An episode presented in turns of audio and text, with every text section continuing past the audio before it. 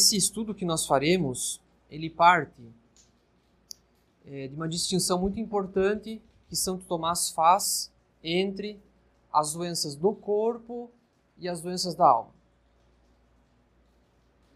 Então, assim como o nosso corpo, quando ele perde o seu equilíbrio interno, e então ele adoece, do mesmo modo, como nós temos os apetites da alma, ou seja, o apetite pelo bem deleitável, o apetite pelo bem árduo. Então, quando se perde o equilíbrio, quando se perde a ordem nos apetites da alma, então é a nossa alma que adoece. Então, nós temos doenças do corpo e temos doenças da alma. E as doenças da alma afetam os nossos apetites. Quando há uma desordem o nosso apetite pelos bens sensíveis.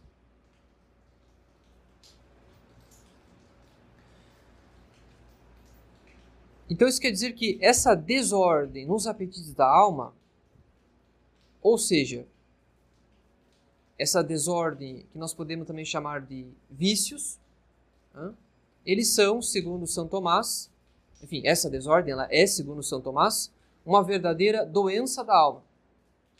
E quando ele se refere à doença da alma, ele diz, em latim, é claro, egritudo anime.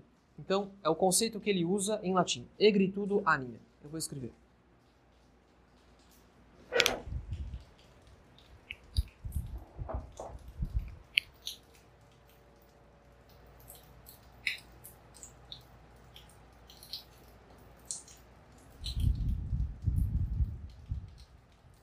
Egritudo anime. Então, a doença da alma. Então, como eu disse, essa doença, ou essas doenças da alma, nós também podemos chamá-las de vícios. O que nós, de maneira costumeira, chamamos de vícios, é, nós também, segundo esse novo conceito que nós vamos abordar, que nós vamos tra trabalhar melhor, nós também podemos chamá-los de doenças da alma. E no que consiste, já tratamos, uma desordem nos apetites. Bem, então quando o indivíduo ele sofre de uma desordem nos apetites, quando a sua alma está enferma, ou seja, quando ela sofre por causa dos vícios, quando ela padece de vícios. Então, vamos aplicar a cada caso concreto esse princípio fundamental. As doenças da alma, os vícios. Então, quando uma alma está enferma, e tratando aqui dos mais diversos casos concretos. Então, quando um indivíduo ele se entrega à sua malícia, que é o caso mais grave de, das doenças da alma, é um caso mais grave, quando ele se entrega à sua malícia. Ou então, um outro caso, quando ele é incontinente, ou seja, ele não consegue se conter. Então, o primeiro caso é quando o indivíduo ele se entrega à sua malícia, que é o intemperante. Ele não quer, digamos assim, resistir à tentação, ele quer ceder à tentação. Então, ele é um intemperante. É o primeiro caso, é o mais grave. Mas há um segundo caso, quando ele não consegue, ele até que luta, mas cedo ou tarde ele é vencido pelas suas paixões desordenadas, pela desordem nos apetites. Ou seja, ele é vencido pelo vício. Ele é o incontinente. Não consegue se conter. Então ele peca por fraqueza, não por malícia, mas por fraqueza. Nos dois casos, nós estamos diante de um indivíduo claramente enfermo, seja o intemperante, seja o incontinente. Né? Ele padece de uma enfermidade da alma, uma desordem nos apetites, que, que é o vício que agride aquele indivíduo. Mas também existe enfermidade da alma, doença da alma, quando o indivíduo resiste ao pecado, ele não peca, mas ele sofre com essa rebelião da carne, essa rebelião da paixão desordenada.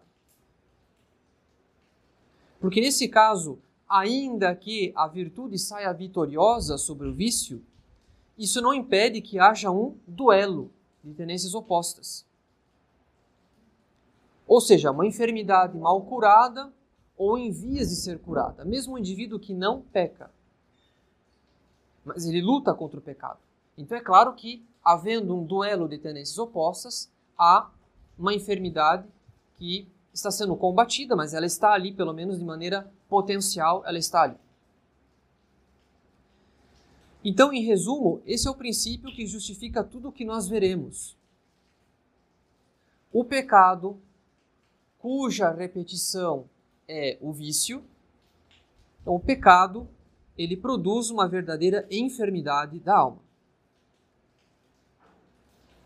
E dependendo do grau de enfermidade, dependendo do grau, portanto, do vício, dessa repetição aí de pecados, né? então dependendo do grau dessa enfermidade espiritual, isso pode sim afetar a sua personalidade de um modo mais profundo. E aqui está, digamos, o cerne do que nós iremos estudar. A relação entre o pecado, ou melhor, a relação entre o vício ou os vícios e a nossa personalidade. Na medida em que o vício consiste no hábito de cometer um certo pecado, de que modo, portanto, o vício pode afetar a nossa personalidade? Nós veremos que afeta e nós veremos de que modo, em que grau isso afeta.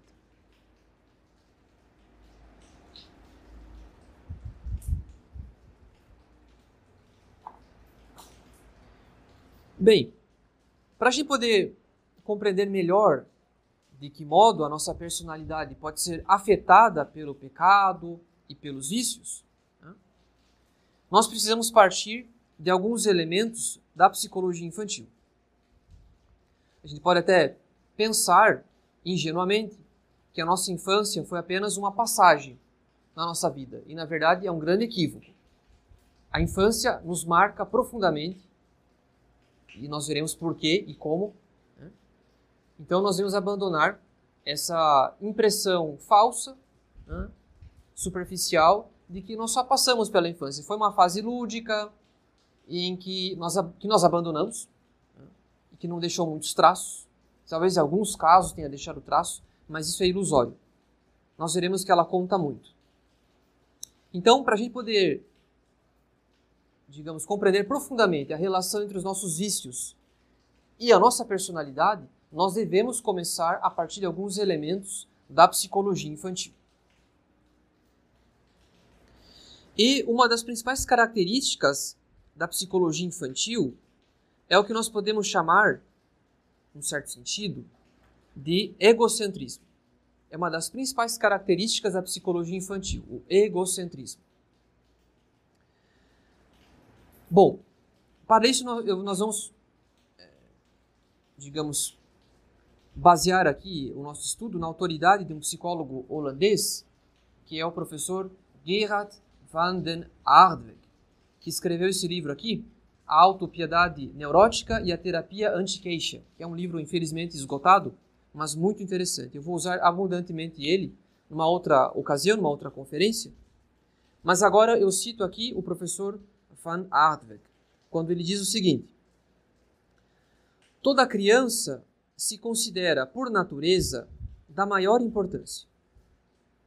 Aos próprios olhos, sua vida e emoções parecem as coisas mais importantes do mundo, que é estruturado em torno do seu próprio eu. Por isto é que a vida, que a sua vida, aos seus olhos, é muito mais importante que a dos outros. Então é nesse sentido que nós dizemos egocentrismo, não no sentido de uma suposta malícia da criança, de uma suposta maldade, mas por causa da sua inexperiência, ela acha que ela é o centro do mundo.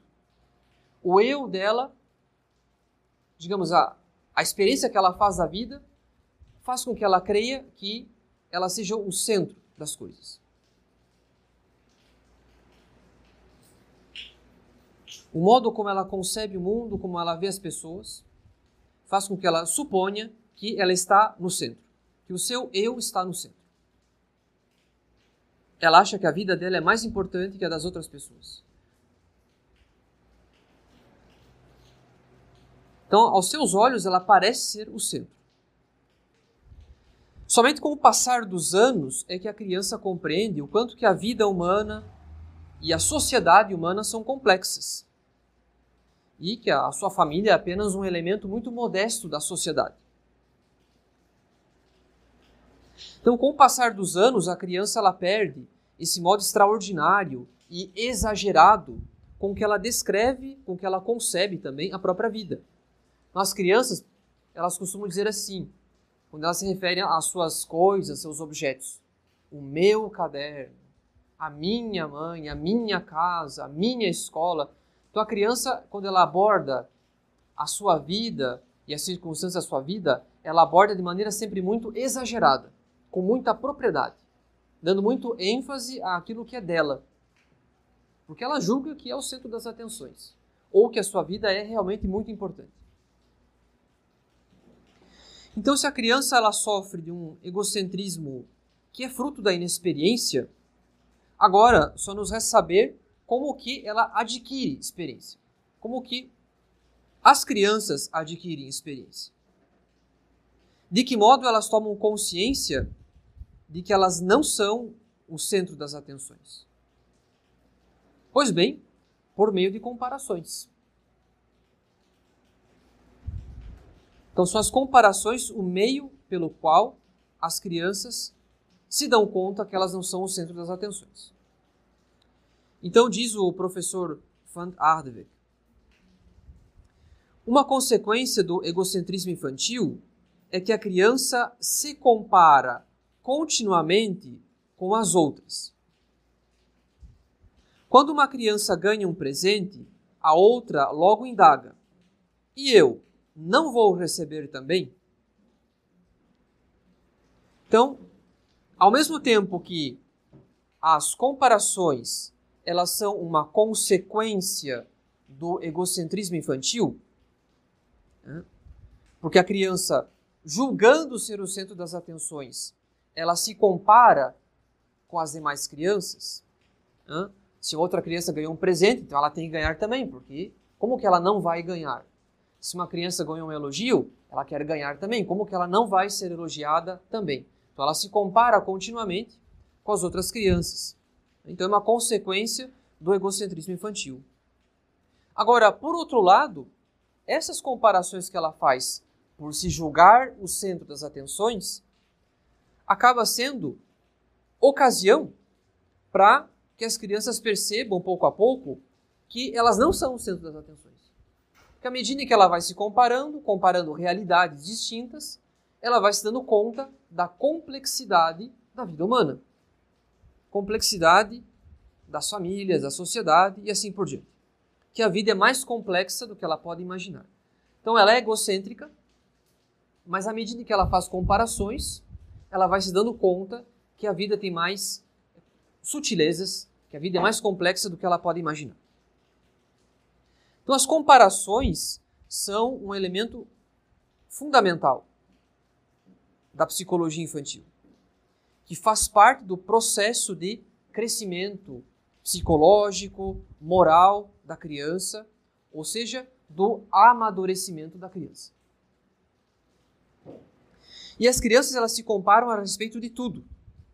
Se receberam um elogio ou uma crítica, se receberam maior ou menor estima dos pais, de um parente, do professor. Elas se comparam a respeito da sua aparência física, da condição financeira, com relação às crianças da escola, do bairro, entre os primos, por exemplo. A respeito das suas capacidades físicas, intelectuais e assim por diante. Então basta que a gente observe uma criança que volta da casa de um colega da escola, ela sempre volta contando tudo aquilo que ela viu como se fosse uma grande novidade, porque de fato para o mundo infantil é uma descoberta. Que o quarto da outra criança é maior que o dela, ou que é menor que o dela, que aquela criança é, tem, enfim, uma condição financeira diferente, brinquedos diferentes, que a família dela é diferente, que tem muitos irmãos em casa ou que não tem irmãos. Então a criança sempre volta para casa contando tudo aquilo como se fosse uma novidade da maior importância. Porque, de fato, para a psicologia infantil, é uma verdadeira descoberta. Agora, um dos objetos mais importantes de comparação para o mundo infantil é justamente a atenção. Então, nesse sentido, a criança ela pode se questionar: será que eu sou mais estimada ou menos que os meus irmãos? Se elas se comparam o tempo todo, se isso faz parte do processo de crescimento das crianças, uma das questões mais fundamentais que as crianças podem fazer é a seguinte: será que eu sou mais estimada ou menos que os meus irmãos? E por isso o professor é, Van Aardweg diz o seguinte: Assim, como consequência desta tendência de comparar-se com os outros, a criança pode sentir-se em posição inferior. Quando a criança experimenta um período prolongado no qual se sente repetidamente inferior, desenvolve uma autoimagem negativa.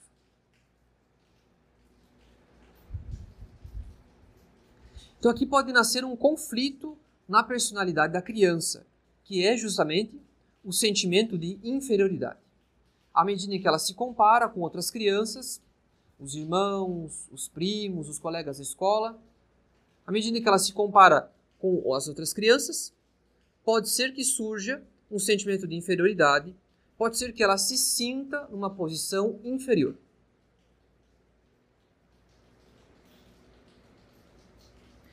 Então não se trata de uma constatação racional, não se trata de um raciocínio.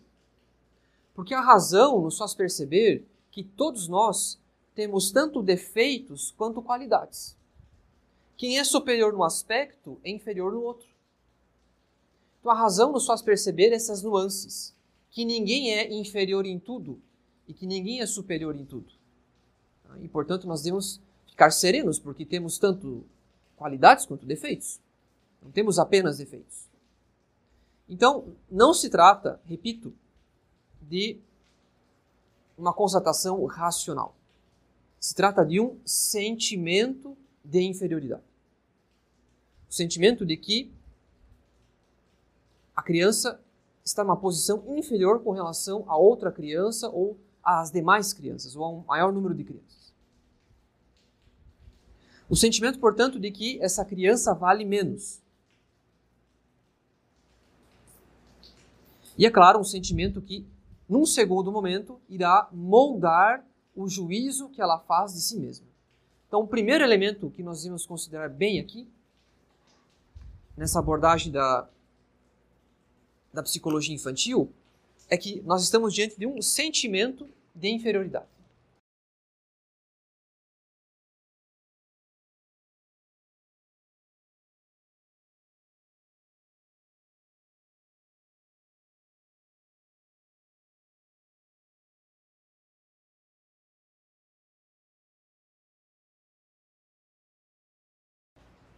É um sentimento de estar numa posição inferior com relação às demais crianças. E também não se trata de algo passageiro, ocasional, mas sim de um sentimento prolongado, por causa de alguma experiência marcante ou repetitiva da infância, a partir da qual a criança se julgou inferior. Então não é um fenômeno passageiro, é um fenômeno que marcou a criança que se repetiu ao longo da infância, diversas vezes. É por isso que, se num determinado ambiente todas as crianças forem tratadas com a mesma severidade, nenhuma irá se considerar inferior à outra. Elas se dão conta que são tratadas todas do mesmo modo. Agora, se no outro ambiente, no outro contexto, uma criança se julgar inferior com relação às demais, porque ela foi tratada com mais severidade, Nesse caso, surge o sentimento de inferioridade, porque ela observa a diferença de tratamento. Ela foi tratada com maior severidade. Então, até aqui façamos um resumo, como as crianças elas são em certo sentido egocêntricas, por causa da sua inexperiência, elas acham que são o centro das atenções, à medida que elas se comparam umas com as outras, uma criança pode se desencantar consigo mesma. Ou seja, ela pode se desencantar na sua autoimagem, na sua autoestima. Caso alguma comparação produza nela um sentimento prolongado de inferioridade. Isso pode afetar a sua autoimagem, a sua autoestima. Bem, agora vamos tratar do lugar que a família e a escola desempenham nesse processo de se criar aí um sentimento de inferioridade. O papel, o lugar da família e da escola no desenvolvimento do sentimento de inferioridade, o sentimento negativo de si mesmo.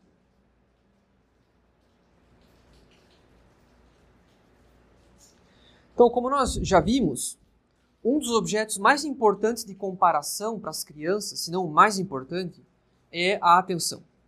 A começar pela atenção dos pais.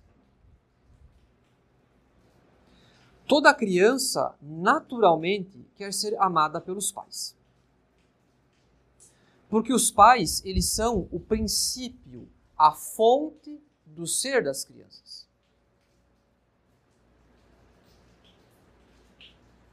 Os pais, eles geraram aquela vida, eles são o princípio, a fonte do ser das crianças.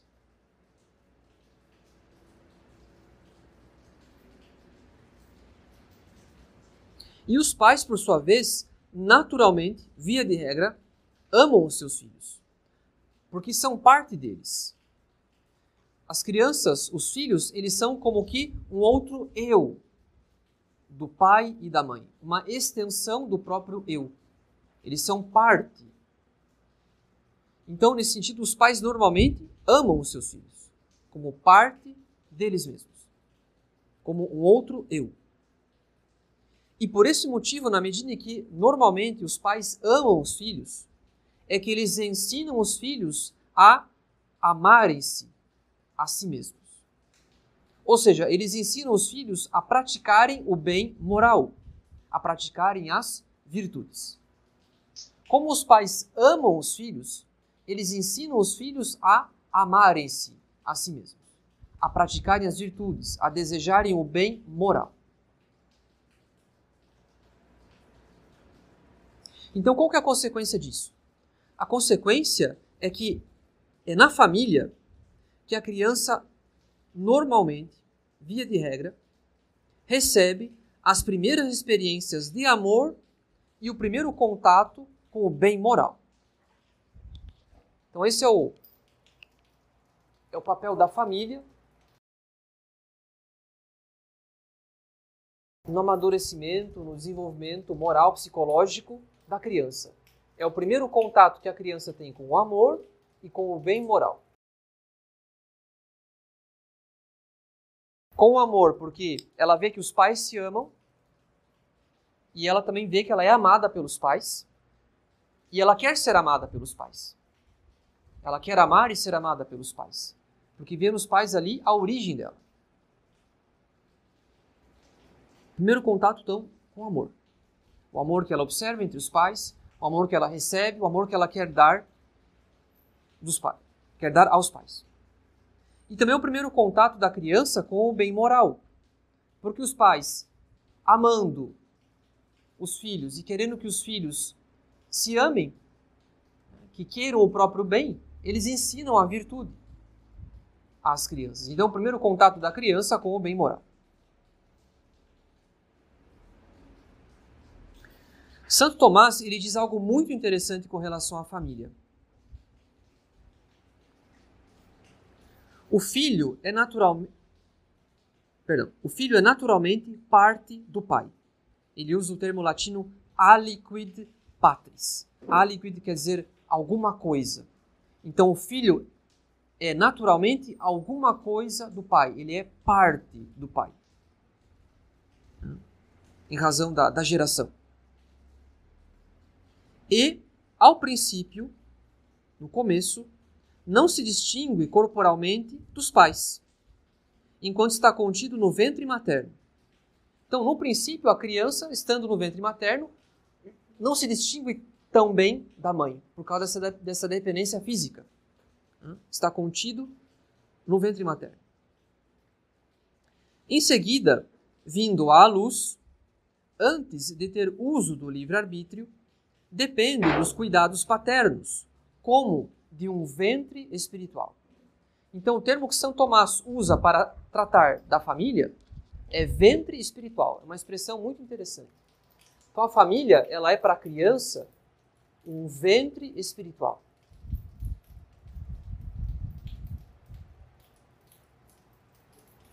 Assim como o ventre materno gerou o corpo da criança, forneceu os nutrientes, foi o lugar do desenvolvimento físico, corporal é, da criança, a família, a educação familiar é um ventre espiritual, sobretudo nos primeiros anos.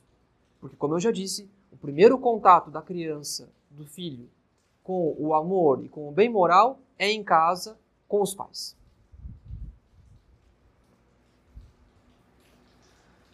Então, num lar, a mãe é a, como diz Aristóteles, é a que mais ama. O amor materno, ele tem algo de incondicional, de ilimitado. Isso é uma necessidade da nossa natureza. Nós temos sede de um amor ilimitado. Claro que esse amor ilimitado nos é dado de maneira eminente, nos é oferecido de maneira eminente pelo próprio Deus. Mas há uma imagem do amor divino no amor materno. Há uma imagem da misericórdia divina no amor materno. A mãe via de regra, por instinto, ela ama de maneira incondicional. Mesmo que o filho seja um criminoso, ela vai amá-lo e perdoá-lo e querer o bem dele, sempre. Nós não precisamos ganhar o amor materno. Ele sempre nos é dado de maneira gratuita e ilimitada. Agora, o pai, por sua vez, o pai sim exige condições, diferentemente da mãe. Com o pai, nós devemos agir de modo a merecer o seu amor. Ou seja, o amor paterno contém um elemento de mérito, de esforço. É assim que o pai costuma amar. Ele dá uma regra, ele pede para que o filho execute aquela regra, cumpre, cumpra aquela ordem, para que ele receba ali um afeto, um elogio. Então, da parte do pai, o amor paterno inclui um elemento de mérito, diferentemente do instinto materno que é incondicional, que é uma imagem da misericórdia. O amor paterno é uma imagem da justiça. Então é graças a essa característica do amor paterno que nós procuramos é, corresponder mais perfeitamente ao amor e não apenas recebê-lo. Então, como o amor paterno ele é condicionado, ele inclui um elemento de mérito, de esforço, isso nos obriga a quê? A corresponder, ou seja, a cumprir as regras, a obedecer. Isso nos obriga a um comportamento adequado em casa. Então isso nos obriga a uma correspondência. Mas a saber pagá-lo de maneira merecida, né? a cumprir as condições que o pai oferece, que o pai não oferece, mas que ele impõe na casa. Mas tudo isso eu digo procurando não criar caricaturas, é claro.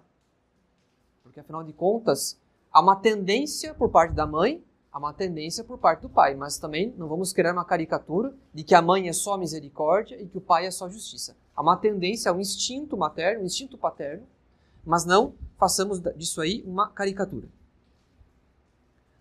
Então, a mãe ela está associada ao afeto e o pai está associado ao mérito. É claro que um amor equilibrado contém os dois elementos, mas por instinto a mãe está associada ao afeto, à misericórdia, e o pai está associado ao mérito, ou seja, à justiça.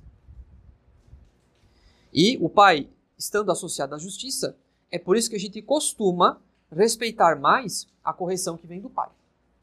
E é por isso que quando nós queremos digamos, uma chance, a gente procura se refugiar no amor materno e pedir para que a mãe nos ajude a obter o abrandamento de uma punição, de uma, de uma correção.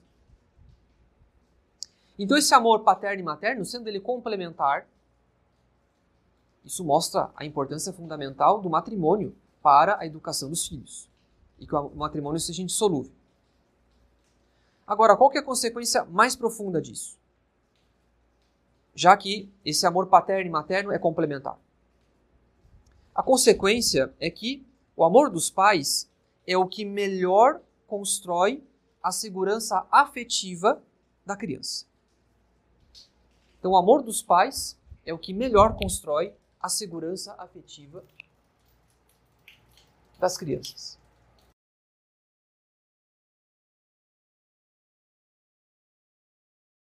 Que produz um amor próprio equilibrado, um amor próprio ordenado.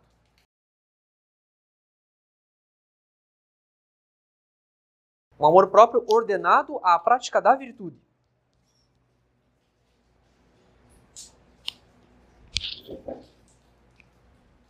Uma autoestima ordenada à prática da virtude.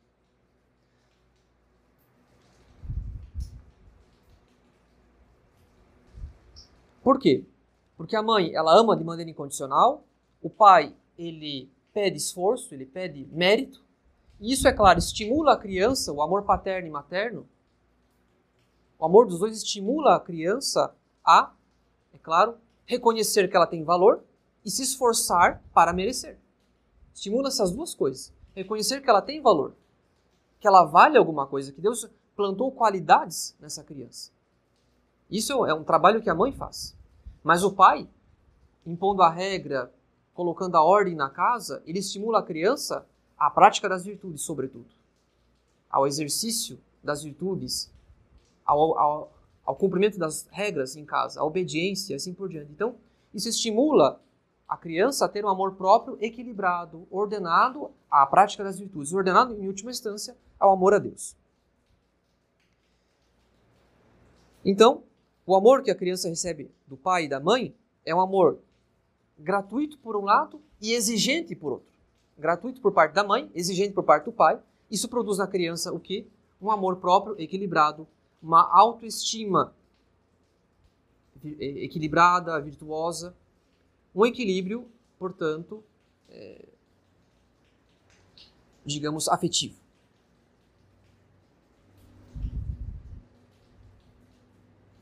Tudo isso em ordem à prática das virtudes, em ordem ao bem moral.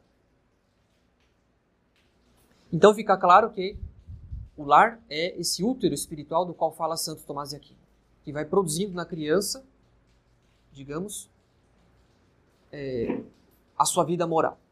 E o seu equilíbrio psicológico, é claro, mas também a sua vida moral. E, é claro, a sua vida espiritual.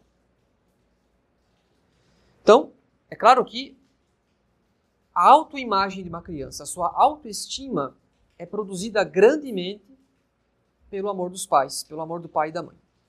Uma boa parte da nossa autoestima depende da maneira como nós somos amados e educados pelos nossos pais. Agora, voltando ao que eu havia dito lá no começo. Como toda criança, ela normalmente quer receber atenção dos seus pais, que são a origem da vida dela, ela quer receber amor, atenção dos pais. Então, as primeiras comparações que uma criança fará será sempre com relação aos seus irmãos. Se ela tem irmãos, é claro. Ou seja, se ela é mais ou menos estimada que os seus irmãos. Já que toda criança quer ser amada pelos pais, ela se compara com os irmãos. Será que eu sou mais amada ou menos que os meus irmãos? Se ela é mais elogiada ou não, se ela é mais punida ou não com relação aos seus irmãos e assim por diante. Então, são as primeiras comparações que a criança faz. O que ela recebe ou não por parte dos pais e com relação aos seus irmãos. Né? Se recebe mais ou menos estima, se é mais punida ou não e assim por diante. Mas é claro, a atenção recebida dos pais não é o único objeto de comparações. A criança se compara com os seus irmãos também com relação uh, a outros critérios que costumam importar bastante para as crianças, como a aparência física, capacidades pessoais, físicas, intelectuais, a inteligência e até mesmo os bens materiais. Será que eu ganho presentes melhores ou piores que o meu irmão, por exemplo? Será que os padrinhos dele dão presentes melhores para ele? Ou, ou não? Será que os meus padrinhos me dão. Será que eu recebo melhores presentes ou não? Então, as crianças podem se comparar também com relação a critérios bastante exteriores, umas com as outras. E aqui, é claro, citando o contexto específico, a circunstância específica das comparações entre os irmãos. Bem, depois da casa, o, um outro lugar fundamental para o desenvolvimento da personalidade e para a formação moral, espiritual das crianças é a escola. Porque, é claro, na escola a criança também se compara com os seus colegas. Então, depois da, da casa, o lugar mais importante é a escola.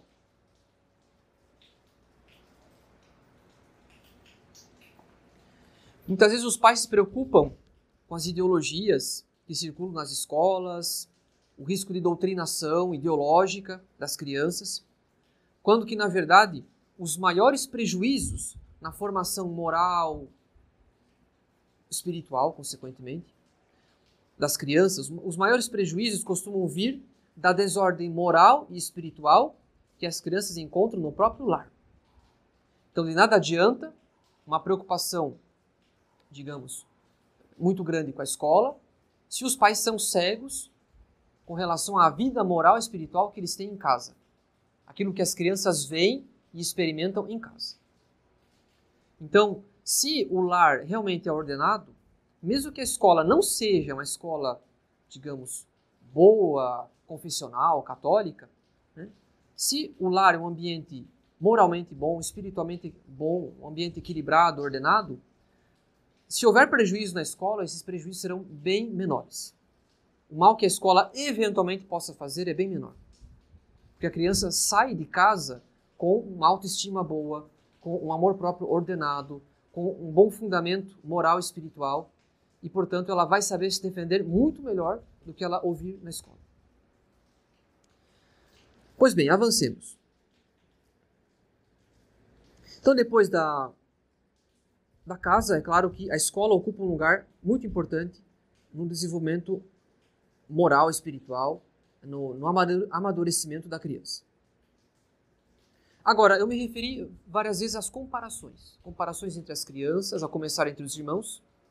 Mas mesmo quando não há matéria para comparação propriamente dita, a simples falta de afeto por parte do pai ou da mãe já é ocasião suficiente para que a criança se sinta de alguma maneira culpada e desenvolva um sentimento de inferioridade.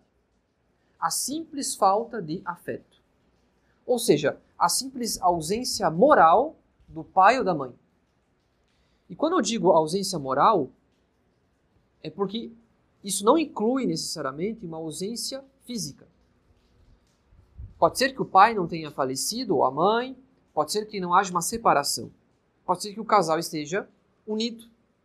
Mas se há uma ausência moral, apesar da presença física, ou seja, se falta afeto, se falta atenção, isso já é suficiente para que a criança desenvolva um sentimento de inferioridade, um sentimento negativo. Porque em algum grau a criança se sente culpada, ela se questiona por que, que meu pai ou minha mãe não me dá atenção. Por que, que quando o meu pai chega em casa, ele não olha para mim, ele não me dá atenção? Por que, que a minha mãe não se importa comigo? Então, a criança vai se fazer esses questionamentos, esses questionamentos necessariamente, e mesmo não havendo uma matéria propriamente de comparação, a simples ausência moral do pai ou da mãe ou de ambos já é ocasião suficiente para se produzir um sentimento de inferioridade, porque a criança se sente culpada. E isso vale também para a cobrança excessiva. Quando o pai ou a mãe cobram de maneira excessiva a criança. Quando os pais, ou o pai ou a mãe, ameaça a criança. Se você não tiver boas notas, você será punido. Ou então, quando a criança tem um bom resultado na escola, ao invés de haver um elogio, há um desprezo. Você não fez mais que a sua obrigação. Então, nesse contexto de cobrança excessiva, em que a criança é tratada praticamente como se fosse eh, um prisioneiro em casa, ela também pode se sentir é, culpada. Ou seja, qual é o defeito que eu tenho, qual é a miséria que eu tenho para que eu seja tratada de tal modo pelos meus pais. Claro que depois ela vai se comparar com os seus colegas na escola e ela pode observar que os seus colegas recebem muita atenção dos pais, que são amados pelos pais.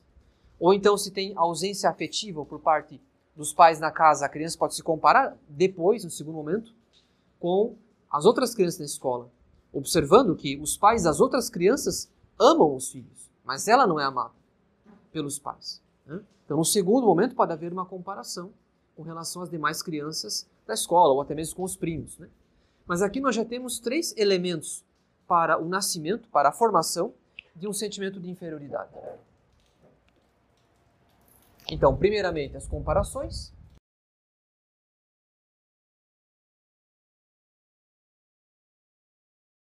Depois, a ausência moral. É claro que da ausência moral pode nascer depois comparações e a cobrança excessiva. A ponto da criança se sentir, em algum grau, culpada de não, não cumprir todas as exigências que os pais fazem.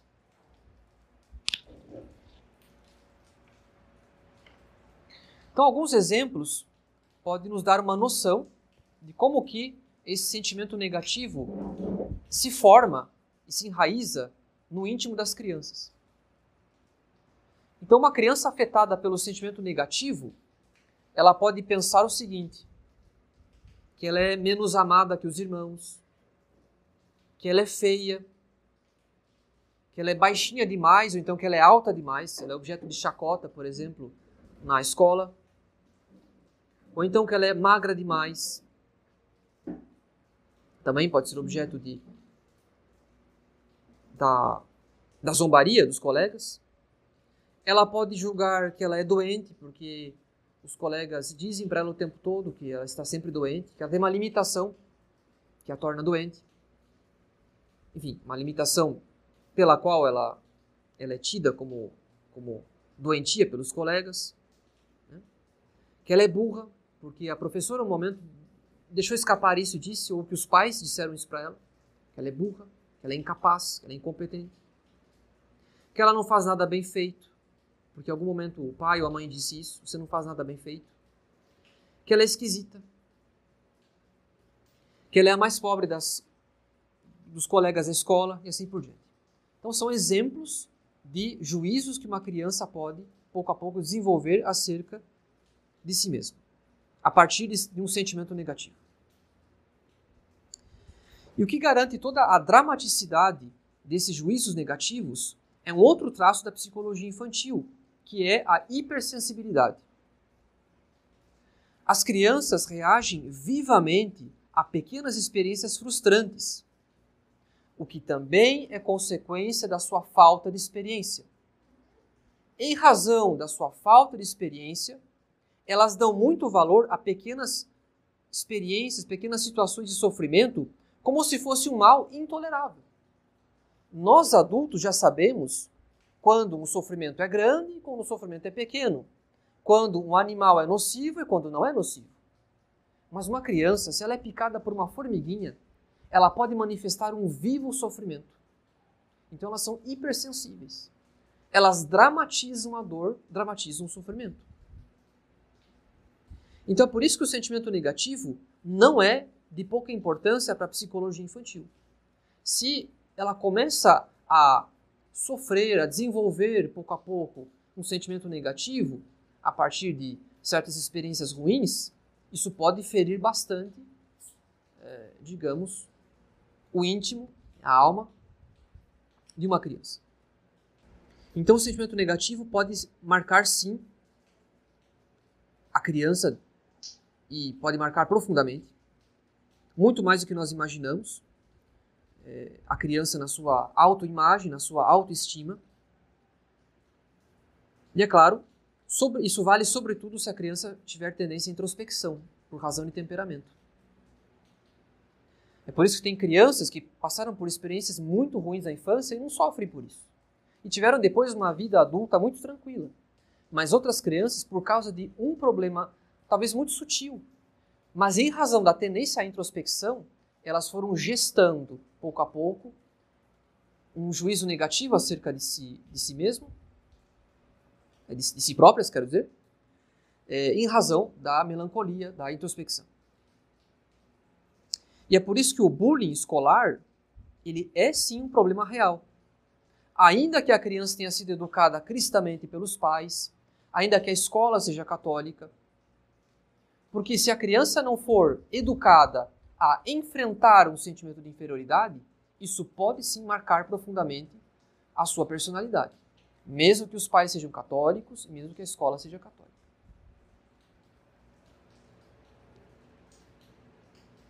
Pois bem, agora vamos tratar de uma outra questão importante.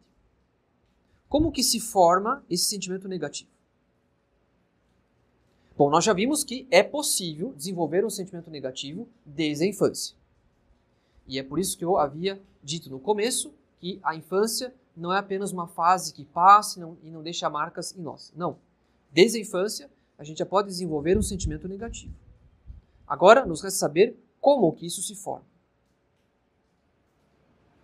Pois bem, quando uma criança se compara com os irmãos ou com os colegas, ou então quando ela sofre com a ausência afetiva, a ausência moral dos pais, ou ainda quando ela sofre com a cobrança excessiva dos pais, em nenhum desses momentos a criança tem consciência de que ela está forjando um juízo sobre si mesma. Ela não tem essa consciência.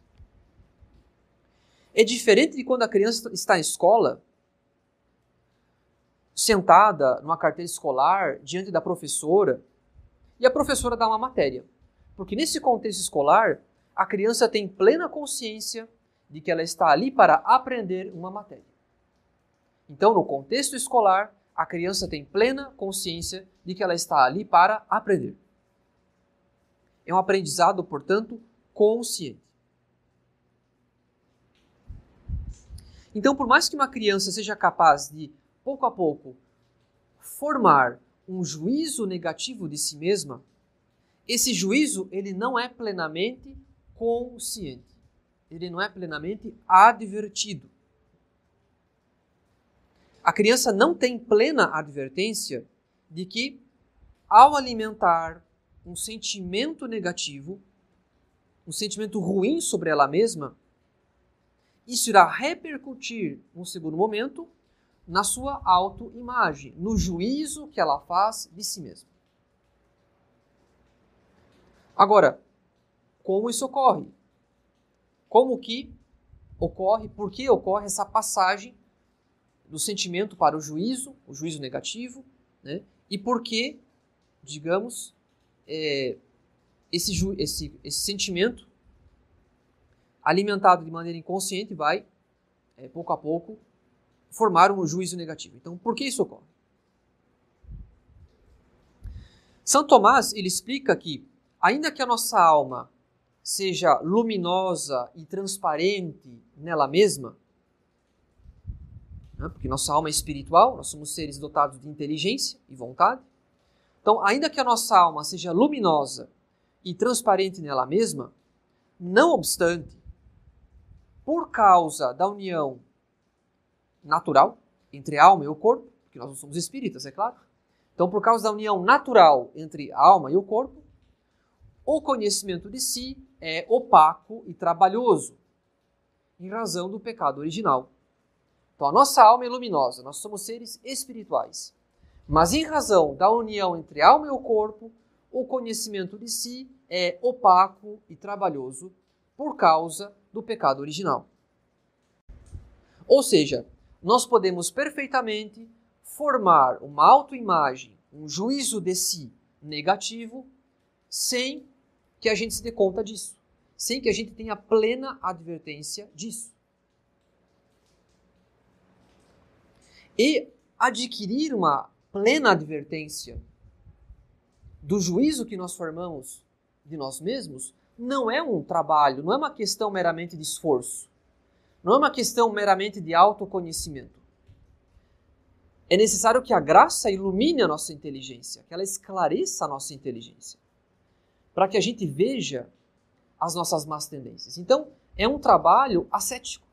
Isso exige o concurso, a intervenção da graça, para que a graça ilumine a nossa inteligência e nos faça ver as nossas tendências internas e nos faça ver de que modo nós nos vemos, os nossos pecados, nossos vícios e assim por diante. Então, todo esforço sem a graça, ele tende ao fracasso, porque o amor próprio, ele resiste a ser erradicado. O amor próprio, por natureza, ele tende à sua autoconservação. Então, para que a gente consiga vencer, superar o amor próprio, a gente necessita da graça, para que a gente se conheça bem. Então é por isso que nós podemos alimentar por anos um sentimento negativo, e isso vai repercutir no juízo que nós faremos de nós mesmos, sem que a gente se dê conta, de maneira inadvertida. Porque o conhecimento de si exige não apenas esforço, mas também vida espiritual. Então, se a criança não teve vida espiritual na infância, se uma pessoa não teve vida espiritual na infância, é normal que ela tenha alimentado muitos maus sentimentos e sentimentos negativos sem ter se dado conta, porque ela não foi educada à virtude, ela não praticou a oração, ela não se confessou ao longo da infância. Então é claro que todas as más tendências que se originam do orgulho não foram combatidas adequadamente. E o, o sentimento negativo, ele tem, portanto, liberdade para se formar e para se enraizar.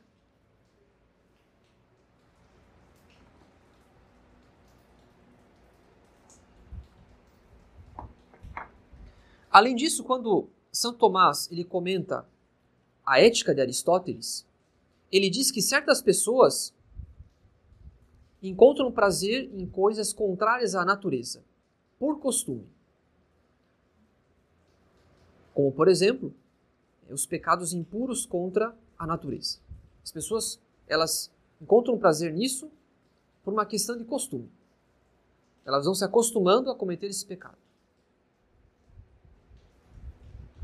São Tomás, ele diz que uma das causas para isso pode ser justamente o que ele chama de costume perverso prava consuetudo oriundo da infância.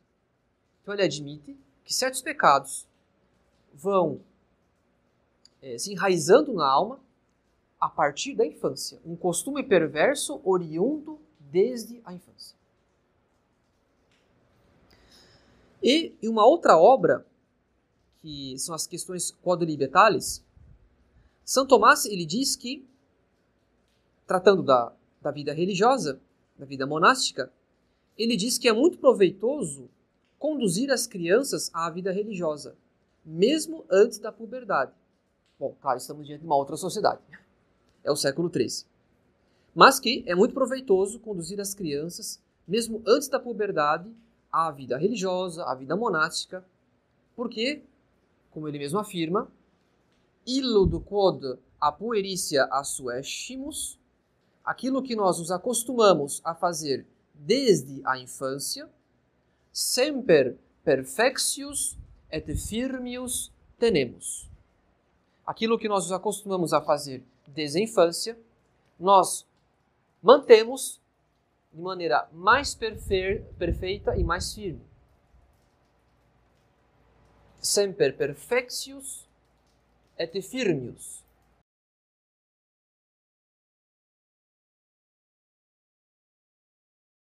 Então, nós iremos manter de maneira mais perfeita e mais firme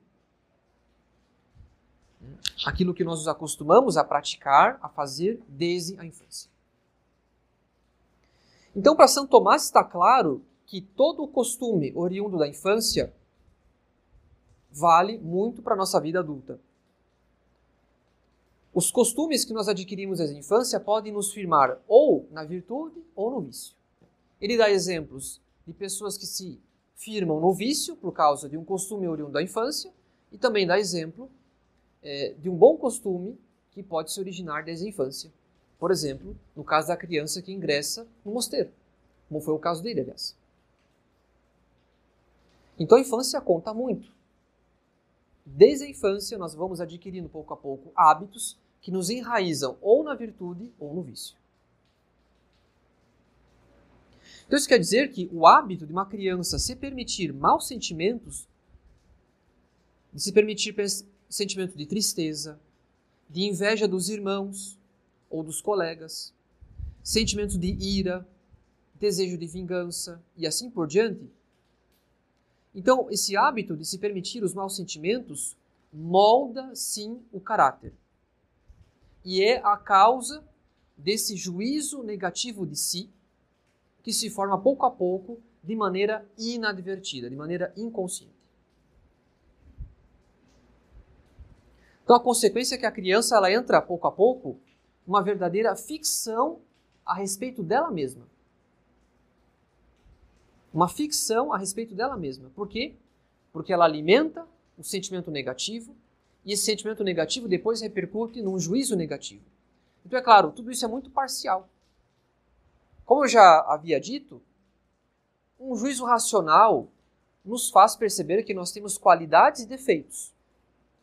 Agora, alguém que se deixa, digamos, alguém que forma um juízo a respeito de si mesmo apenas a partir do sentimento negativo, ele tem uma noção defeituosa, parcial acerca de si mesmo.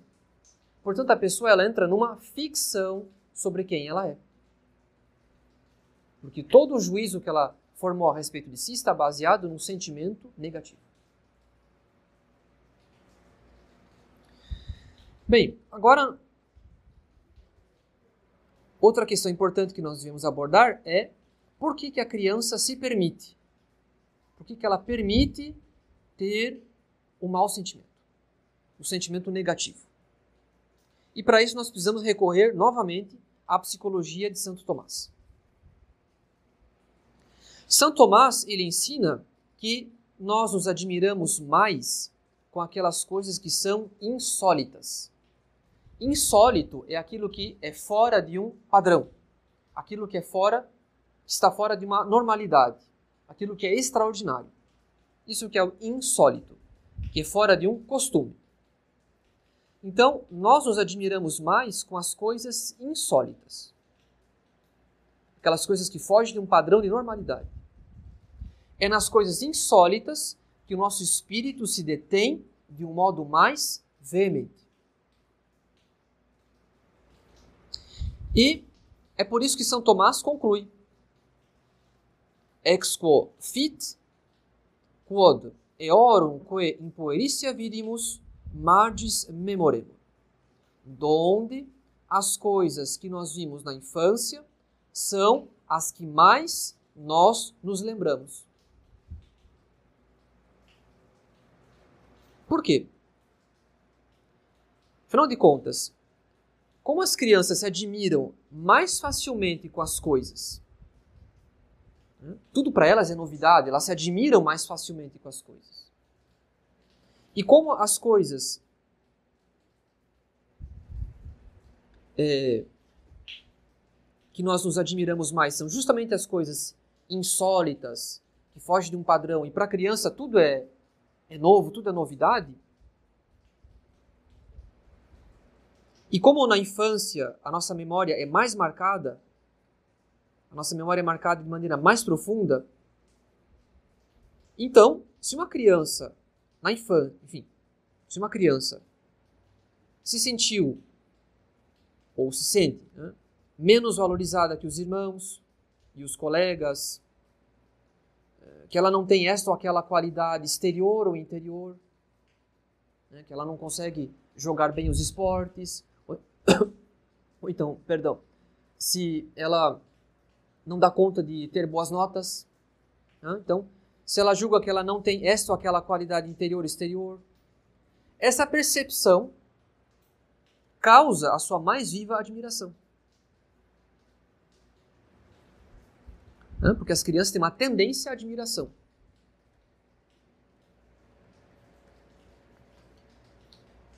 E nós temos a tendência também de guardarmos mais aquilo, as coisas que nós vimos na infância.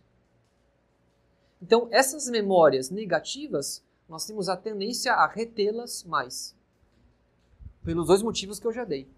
Porque aquilo que nós vimos na infância, a gente guarda mais, a gente guarda melhor, e porque as crianças se admiram mais com as coisas.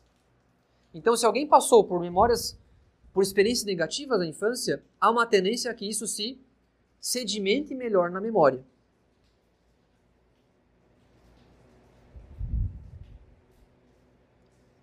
Então é por isso que a criança se permite ter um mau sentimento, porque ela se admira com isso. Ela se admira com o fato de que, por que, que eu não consigo é, jogar bem os esportes? Por que, que eu não tenho boas notas? Por que, que meus irmãos são mais amados do que eu? E assim por diante. Então ela se admira com isso. Essa, essa percepção de que ela está numa posição inferior causa uma admiração. E, como eu já disse, segundo São Tomás, aquilo que nós vimos na infância, nós nos lembramos mais, nós nos lembramos de maneira mais profunda. Então há uma tendência à fixação, por natureza, de um sentimento negativo em razão dessa capacidade de admiração que as crianças têm e do fato de que a nossa memória é mais marcada, sobretudo, com aquilo que nós vimos na infância. Então, há uma tendência à, à memorização do sentimento negativo. Então, o sentimento negativo, vou escrever aqui novamente, o sentimento de inferioridade, ele tende a se sedimentar mais na nossa memória, nossa memória sensitiva. Ele tende a se sedimentar mais na nossa memória. E a coleção dessas memórias negativas é sintetizada por um outro sentido interno que é a cogitativa. Então aqui é a, digamos, é o coração de tudo o que nós estamos tratando. Que é a passagem de um sentimento negativo para o juízo negativo. Por que, que de um sentimento negativo depois eu terei um juízo negativo acerca de mim mesmo? Uma autoimagem negativa. Essa passagem do sentimento para o juízo negativo, quem opera é um sentido interno que nós chamamos de cogitativa. Então, a cogitativa é que opera essa passagem para que nós tenhamos um juízo negativo sobre nós mesmos. Pois bem, o que é a cogitativa? A cogitativa ela é um sentido interno. Nós aprendemos na escola que nós temos cinco sentidos externos: visão, audição, olfato e assim por diante. Mas Segundo a boa psicologia, a psicologia de São Tomás, nós temos quatro sentidos internos. O primeiro deles é o senso comum. O senso comum ele unifica as experiências dos sentidos externos. Então, o fato de eu me dar conta que aquele objeto que eu vejo, que eu toco e que eu ouço é o mesmo objeto, essa percepção de unidade é oferecida pelo senso comum. Então, se eu bato na mesa, a mesa que eu vejo, o som que eu ouço que ela produz e a mesa que eu toco, essa percepção de que se trata do mesmo objeto, a unificação das experiências dos sentidos é feita pelo, pelo senso comum, é um senso interno. Então é o primeiro senso interno, o senso comum. Depois nós temos a imaginação, a imaginação que nos faz é, produzir coisas a partir da, daquilo que nós vemos. E em seguida nós temos a nossa memória sensível. Então, se eu disser para vocês lembrarem do quarto, cada uma vai reproduzir na sua imaginação o quarto graças à memória sensível que eu tenho desse quarto, desse ambiente. Então, até aqui nós já temos três sentidos é, internos: né? senso comum, é, imaginação, memória sensível e agora nos resta o quarto, que é o mais nobre deles, que é a cogitativa. A, cogitativa é o senso interno responsável por atribuir valor àquilo que os sentidos externos nos apresentam. Atribuir valor. Esse é o papel dele. Essa é a, é a finalidade dele, atribuir valor. Então, se eu vejo um cão, a visão me representa apenas um cão. Esse é o trabalho da, da nossa visão. Ela vai nos apresentar, ela vai representar para nós um cão. Agora, é a cogitativa que consegue distinguir se o cão é um cão manso ou se é um cão raivoso, se ele está bravo. É a cogitativa que faz esse trabalho de, de valoração, que percebe se a experiência que os sentidos externos nos oferecem é algo nocivo ou é algo agradável, prazeroso. Se é algo que me faz bem ou se é algo que me faz mal. Então é a cogitativa que faz isso. Então, voltando aqui ao nosso esquema. Quando nós passamos por determinadas experiências ao longo da nossa infância, foi a cogitativa que se deu conta que aquilo ali era ruim, que aquilo ali era nocivo, que aquilo ali era prejudicial. Um olhar torto da mãe ou do pai. É a cogitativa que percebeu que por trás daquele olhar torto está um sentimento de reprovação. Foi a cogitativa que fez essa percepção de valor. Então, se alguém coleciona experiências ruins, hein, graças ao trabalho da cogitativa, e as guarda na memória, e as guarda ao longo da infância, as memórias dos sentimentos ruins que eu tive em cada uma dessas situações. Né? A cogitativa não apenas atribui o valor para cada uma dessas experiências ruins, não apenas atribui o valor, porque eu percebi que foi algo ruim, porque eu percebi que eu, me, que eu estava numa posição inferior, que eu fui reprovada, que eu fui esquecida pelos meus colegas e assim por diante.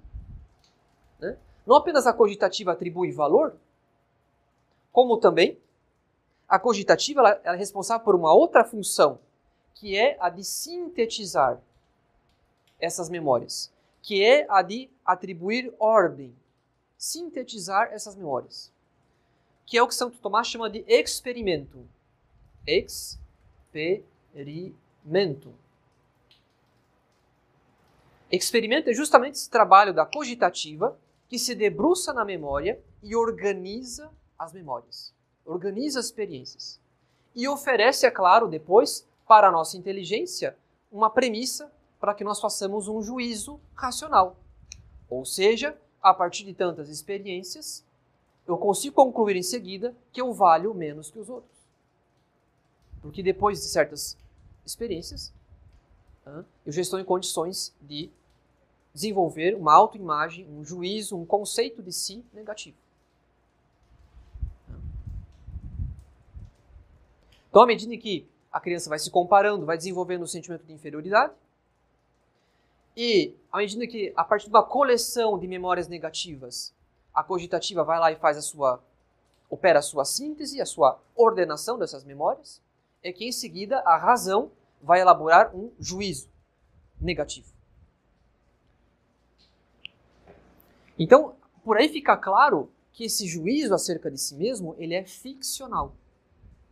Porque a pessoa selecionou as sua, suas memórias negativas. Essa coleção de memórias negativas que, que impressionou, que causou admiração para a criança, que causou admiração, acaba servindo de matéria quase que exclusiva para se desenvolver um sentimento negativo, um juízo negativo, perdão. Então essa viva admiração que impressiona e que depois é objeto de ruminação, né, de muita introspecção, né, serve depois para se formular um juízo negativo.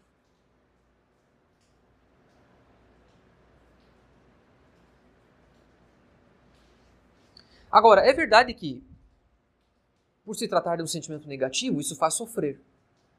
Toda vez que a criança ela se observa em posição inferior com relação aos irmãos, aos colegas, é claro que isso faz sofrer. Que ela não foi escolhida para jogar futebol, que ela não foi chamada para uma festa do, dos colegas da escola, que os pais não lembraram do aniversário dela e assim por diante. É claro que essas experiências fazem sofrer. Mas, justamente,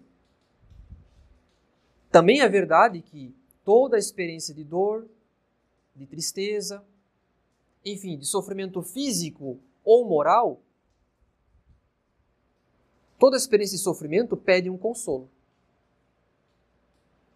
Não seria mais fácil a criança rejeitar e esquecer né, aquele sentimento negativo, aquelas experiências negativas? Pois bem, saibamos que todo sentimento de sofrimento, de dor física ou moral, quero dizer, né, pede um consolo.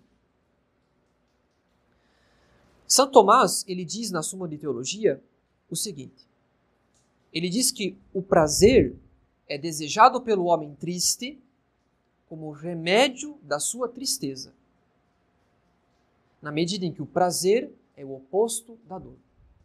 Então, uma vez que o prazer é o oposto da dor, o homem que sofre com uma, uma dor de alma, com uma tristeza, ele se inclina ao prazer como a um remédio. Ele busca o prazer como quem busca um remédio. Então, por mais que o sentimento negativo faça a criança sofrer, no entanto, essa experiência de dor, de tristeza, de sofrimento moral e até mesmo físico, né, se em algum momento ela foi objeto de, de algum tipo de agressão, né, esse sentimento negativo, ele pede um consolo. E consolo é algo que não apenas os outros podem nos oferecer. Consolo é algo que a gente pode oferecer a si mesmo. E é o que nós chamamos de autopiedade. Então, a autopiedade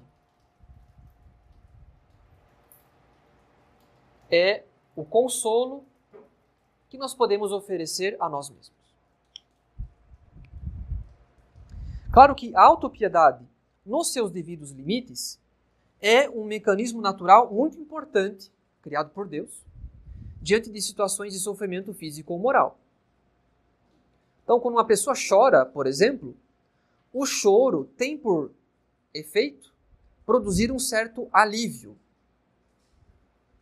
uma espécie de conforto que devolve o equilíbrio emocional porque nos ajuda a digerir o mal que nos aflige. Esse é o efeito do choro.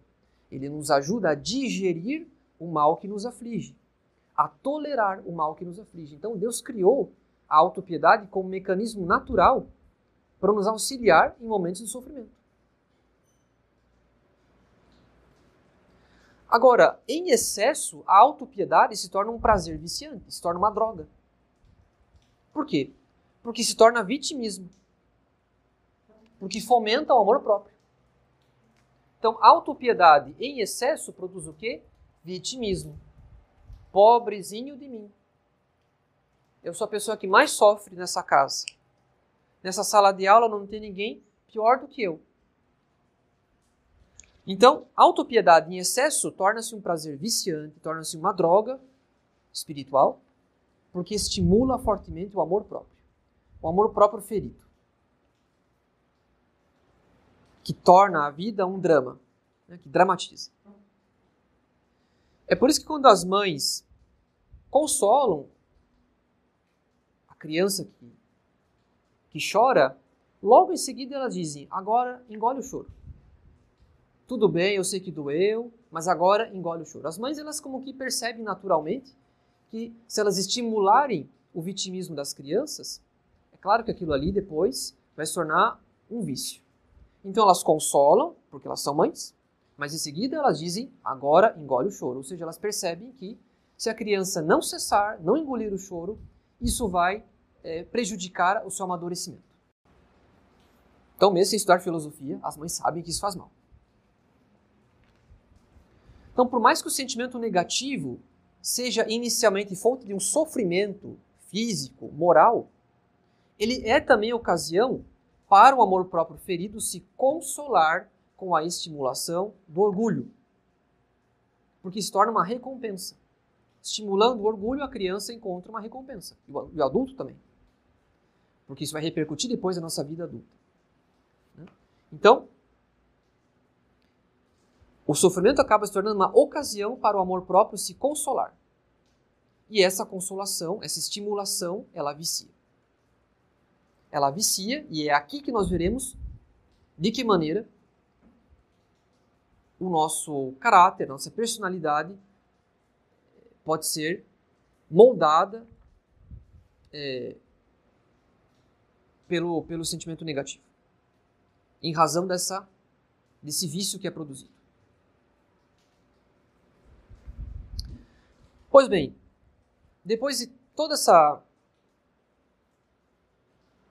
essa introdução de psicologia, de filosofia, portanto, nós já estamos em condições de compreender um outro conceito da psicologia moderna, mas que é, se harmoniza muito bem com a, com a doutrina de Santo Tomás, que é o conceito de neurose.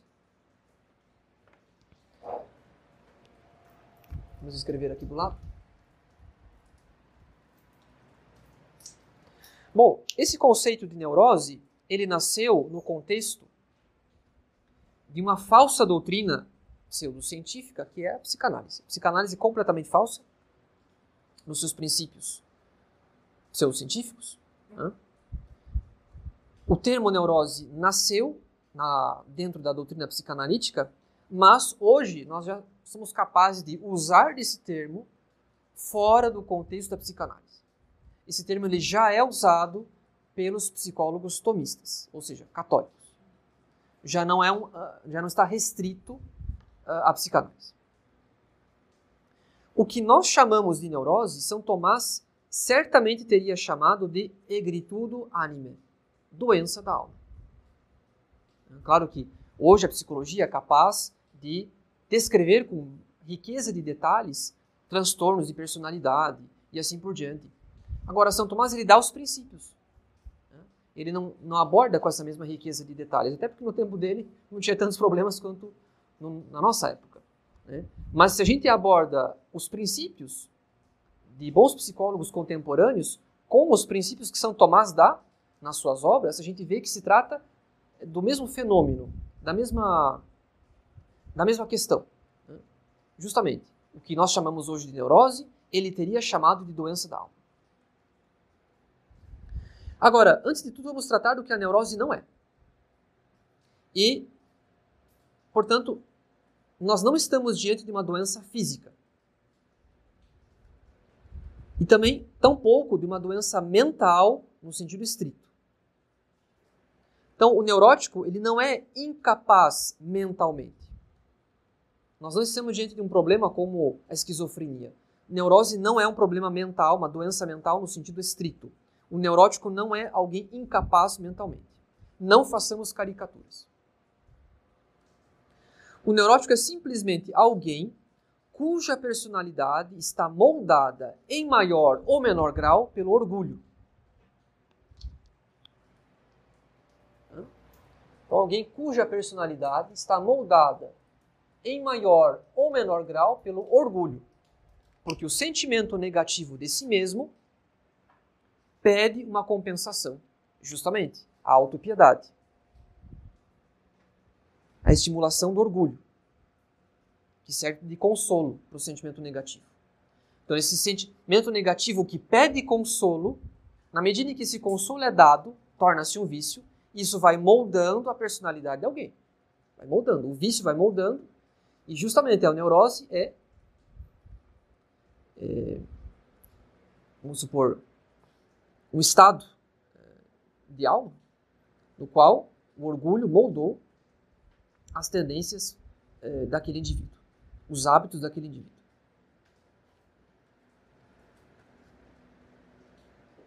Então, o neurótico é simplesmente alguém cuja personalidade está moldada, ou poderíamos dizer melhor, corroída pelo amor próprio, é, ferido pelo orgulho. Porque, como eu já disse, o sentimento negativo pede uma compensação. Cria uma necessidade de compensação. É, bom, diz um psiquiatra e filósofo católico, que é o Rudolf Allers, que a neurose, na verdade, ela é um problema metafísico. Ou seja, é um conflito, digamos, quase filosófico na, na, na vida de alguém porque é um conflito entre a possibilidade de poder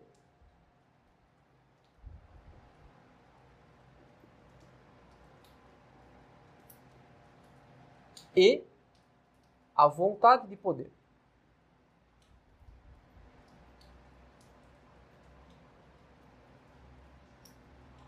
Então, em que sentido esse conflito?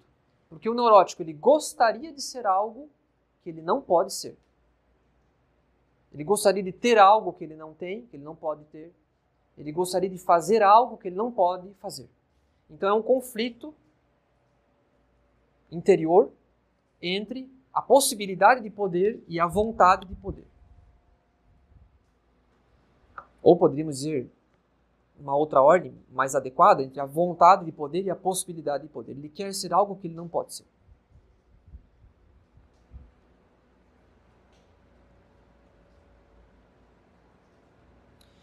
E, segundo um outro é, psicólogo católico, que é o professor Joaquim Garcia Alandetti, escreveu um artigo uh, nessa obra aqui, para essa obra aqui, que é a Antropologia Cristã e as Ciências da Saúde Mental.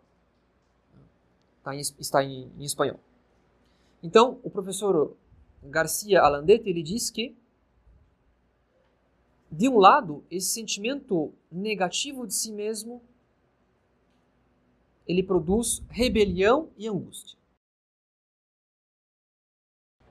Então, ele elenca aqui as principais características da neurose.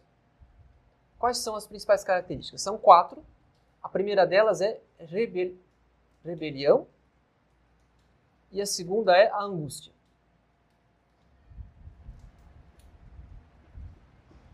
Então, há quatro características fundamentais para o problema da neurose, segundo o professor Garcia Landete, e as duas primeiras são essas: rebelião e angústia.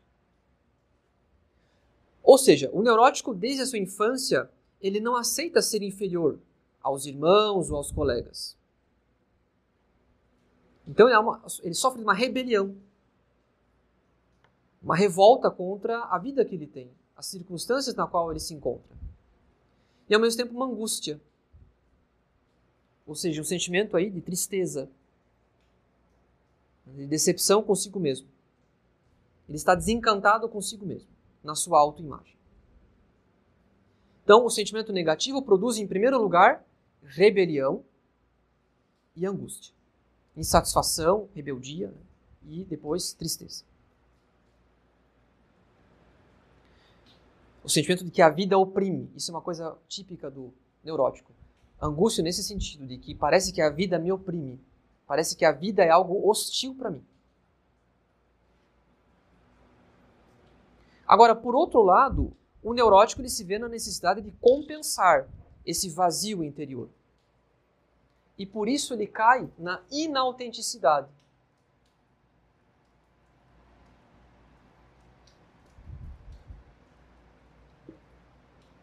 E no egocentrismo.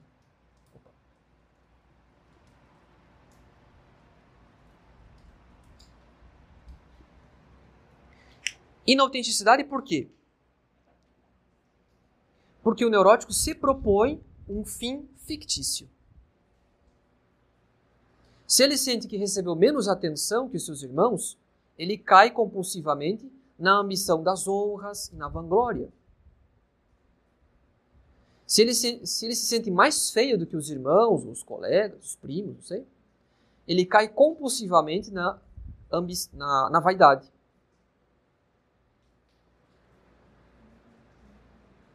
Se ele sente que foi o mais pobre dos seus colegas, ele cai compulsivamente na ambição das riquezas e assim por diante.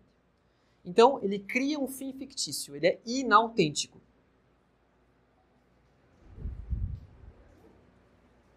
Ou seja, ele constrói um personagem para cobrir a vergonha que ele tem de si mesmo. Essa angústia que ele sente a respeito de si mesmo. Então ele constrói um personagem.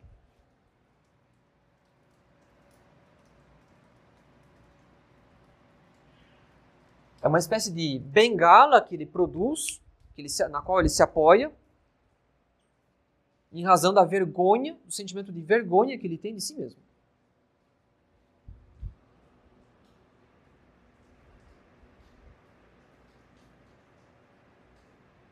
E é por isso que ele se torna egocêntrico, porque ele se vê numa necessidade doentia de receber a aprovação alheia. Uma vez que ele passou a infância inteira julgando que ele era menos valorizado que os demais. Então, ele se torna dependente da aprovação alheia, do amor alheio, da atenção alheia, para ele se sentir seguro. Então, por isso que é um problema metafísico. Porque se trata de uma profunda insatisfação consigo mesmo.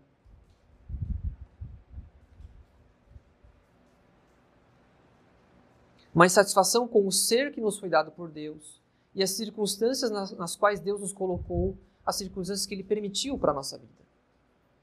Então, é um sentimento angustiado com relação à vida que eu tenho, com todas essas circunstâncias. Então, é um problema metafísico, é um conflito existencial, podemos dizer. Por causa, justamente, de que ele gostaria ser, de ser algo que ele não é, de ter algo que ele não tem, fazer algo que ele não pode fazer. Um conflito entre a vontade de poder e a possibilidade de poder. Então, sendo inautêntico, criando um personagem, procurando compensar na sua vida social, na sua relação com as outras pessoas, procurando compensar, ele está de maneira compulsiva procurando o que os psicólogos chamam de sentimento de personalidade.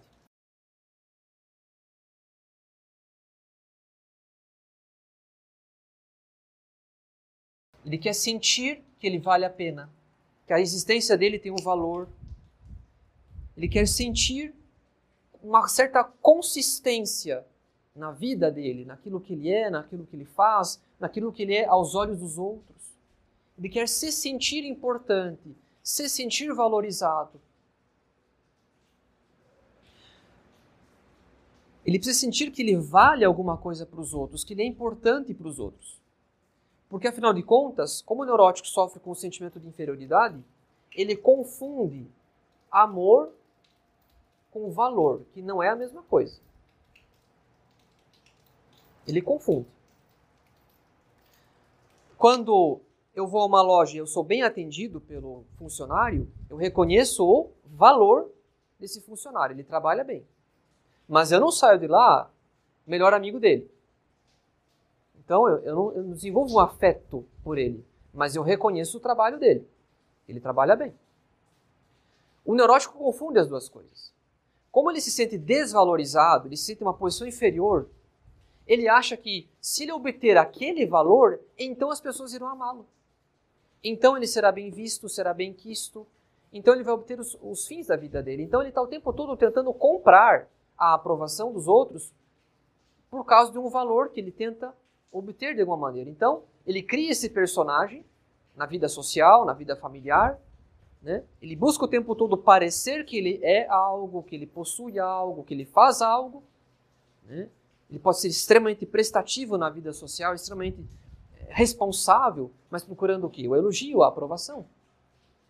Né? Vestir-se bem, contar vantagens, manifestar inteligência, porque se ele manifestar um certo valor, do qual ele sente falta na sua autoimagem, em razão do sentimento negativo, talvez assim ele obtenha amor. Por quê? Justamente porque ele precisa, ele tem uma necessidade compulsiva de sentir que ele vale algo, que ele é importante, que ele é alguma coisa aos olhos dos outros, que ele vale alguma coisa. Agora, para concluir essa nossa parte do estudo que nós faremos ainda em outras ocasiões,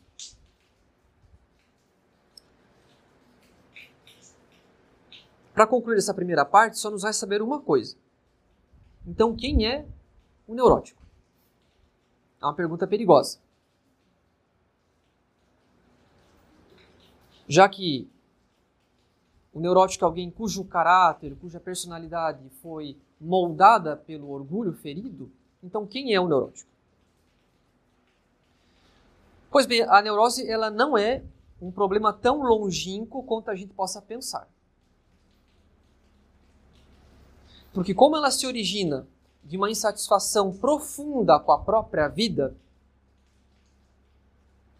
ou seja, com o ser que nós recebemos gratuitamente de Deus, então todo o pecado, mas especialmente o pecado mortal, todo o pecado não deixa de ser uma manifestação de neurose. Na medida em que, pelo pecado, nós deixamos de amar o sumo bem que é Deus e passamos a amar um bem fictício que alimenta o nosso orgulho. Todo pecado é uma manifestação de neurose. Todo pecado é um desvio da ordem que deve haver na nossa vida para Deus como nosso fim, como nosso sumo bem. E nós nos desviamos desse sumo bem e elegemos um fim fictício que nós queremos para nós, para nossa satisfação. Isso, é claro, alimenta o orgulho. A gente se vê no direito de querer algo para si, para si mesmo, em, em desordem, é, enfim, em rebeldia com, com relação à, à ordem fixada por Deus. Uma desordem com relação ao nosso fim último. Então, em todo pecado há uma manifestação de neurose, por causa dessa desordem no amor. Eu deixo de amar a Deus e eu escolho uma criatura e me apego a ela e a quero para mim, e portanto eu estou fabricando um fim fictício para mim. E isso vale também para os pecados veniais, que em algum grau é uma maneira de nós elegermos uma criatura e termos um apego por ela desordenado. Então, o padre Cornélio Fabro, que é um, um tomista bastante é, renomado do século XX, o padre Cornélio Fabro, ele diz o seguinte: o problema da neurose, se nas formas mais evidentes alcança uma categoria particular de sujeitos, que são os neuróticos, em sua raiz e no veneno potencial que inclui, alcança todos e cada um. Em sua raiz, alcança todos cada um. Porque esse veneno é visto pela fé cristã na pecaminosidade congênita que contamina a consciência em sua fonte e gera a inconsciência e a falsidade da neurose. Ou seja, por causa do pecado original, nós somos todos potencialmente neuróticos. Como nós temos uma ferida originada do pecado original, que é uma inclinação ao, desordenada ao amor próprio, como o pecado original criou em nós uma desordem no amor próprio, então nós somos potencialmente neuróticos. Potencialmente nós estamos, eh, nós temos uma uma capacidade de, de desenvolver essa inautenticidade e esse egocentrismo, se nós não combatemos essa inclinação desordenada ao amor próprio, se nós não combatemos a ferida do, do orgulho. Então, potencialmente, somos todos neuróticos. Por causa do pecado original. Por causa da ferida do nosso. É, da ferida do amor próprio, a ferida do orgulho, originado do pecado original. Então, o neurótico não se encontra tão longínquo assim quanto a gente possa pensar. Na verdade, nós somos todos neuróticos, em maior ou menor grau. Há casos mais extremos que necessitam de um acompanhamento mais sério. Há casos mais leves. Mas na medida em que nós temos vícios, nós temos doenças da alma. E se são doenças da alma, então nós podemos chamar isso, no vocabulário moderno, de neurose. É um desequilíbrio. Há uma desordem no amor. É isso que eu quero dizer. Se nós temos vícios, então a caridade ainda não reina como ela deveria reinar em nós. Então há um amor próprio que desponta, e esse amor próprio que desponta é justamente que nós podemos chamar de neurose, é o que nós podemos chamar de doença da alma. Então, até hoje, pode ser que nós tenhamos tido uma noção muito jurídica do pecado. O que é o pecado? É uma transgressão, uma transgressão da lei de Deus. Mas se nós temos uma noção muito jurídica do pecado, como transgressão de uma lei de algo que se encontra fora, nós perdemos de vista que o pecado é doença, ou seja, nos afeta por dentro. Nos afeta por dentro, desde dentro. E corrompe né, o nosso, a nossa personalidade, na medida em que vícios oriundos da infância, não combatidos, vão pouco a pouco moldando, corroendo né, a nossa personalidade. Se enraizando pouco a pouco na nossa personalidade e corroendo a nossa personalidade.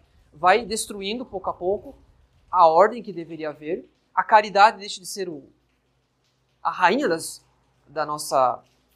Enfim, a rainha das virtudes, ela deixa de ser a ordenadora da, da nossa, da nossa vida, né? E é o orgulho que, em algum grau, é o ordenador da nossa vida. É o, o orgulho que, em algum grau, exerce uma função capital? Justamente por causa dessa inclinação a, a compensar.